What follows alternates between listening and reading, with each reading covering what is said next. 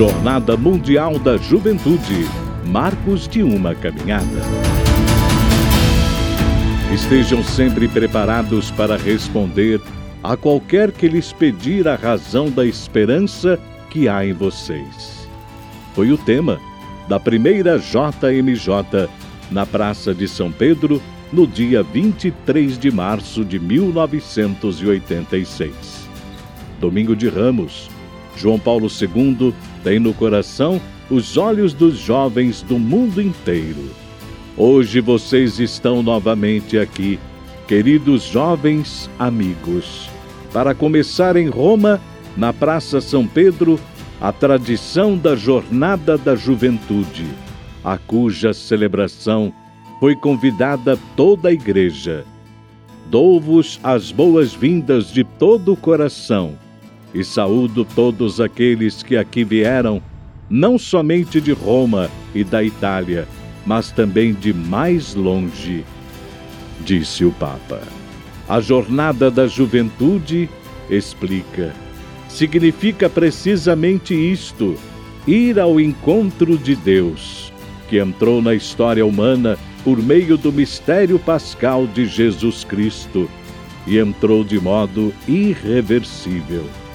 E quer encontrar primeiro vocês, jovens, e a cada um quer dizer: segue-me, eu sou o caminho, a verdade e a vida. JMJ no jubileu do ano 2000 em Roma.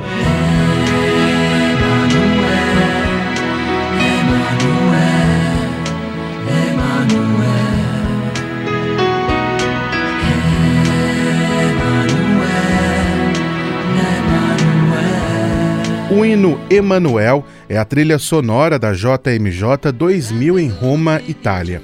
O lema é: E o Verbo se fez carne e habitou entre nós.